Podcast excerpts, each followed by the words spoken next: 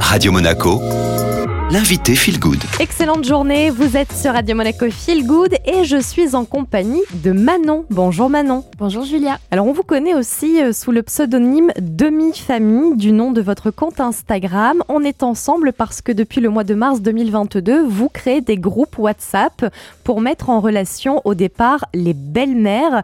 Alors comment est née euh, cette idée? Quel est vraiment l'objectif des groupes WhatsApp? Alors l'objectif des groupes WhatsApp euh, à la base entre belles-mères, c'était vraiment de mettre en relation des femmes qui n'avaient pas forcément d'entourage autour d'elles, qui pouvaient comprendre euh, leur situation de vie.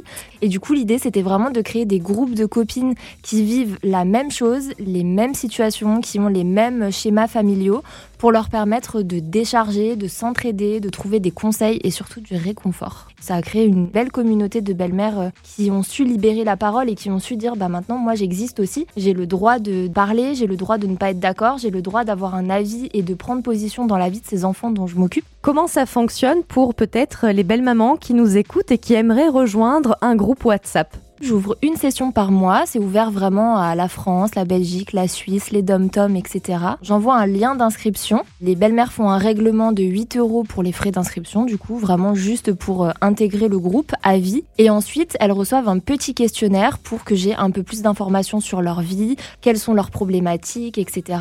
Et ensuite, moi, je fais des petits groupes de 4 à 8 personnes en essayant vraiment de mettre ensemble des personnes qui pourraient matcher et qui pourraient euh, bien s'entendre et vraiment dans le but de créer des amitiés et, des relations euh, durables en fait. Vous avez ajouté euh, depuis euh, de nouveaux groupes puisqu'il y en a qui sont accessibles aux mamans solo et aux mamans tout court, mais vous avez commencé par les belles mamans.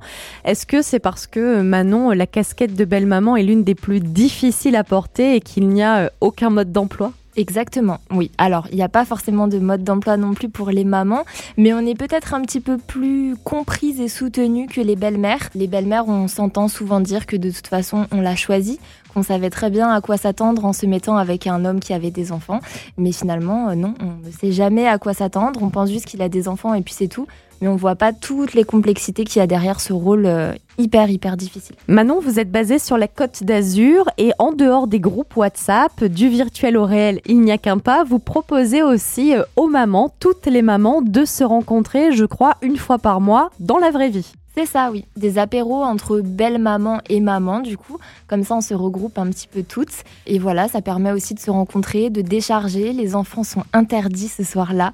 Voilà, on se retrouve entre mamans et on se rencontre, on discute, on décharge aussi et ça fait du bien.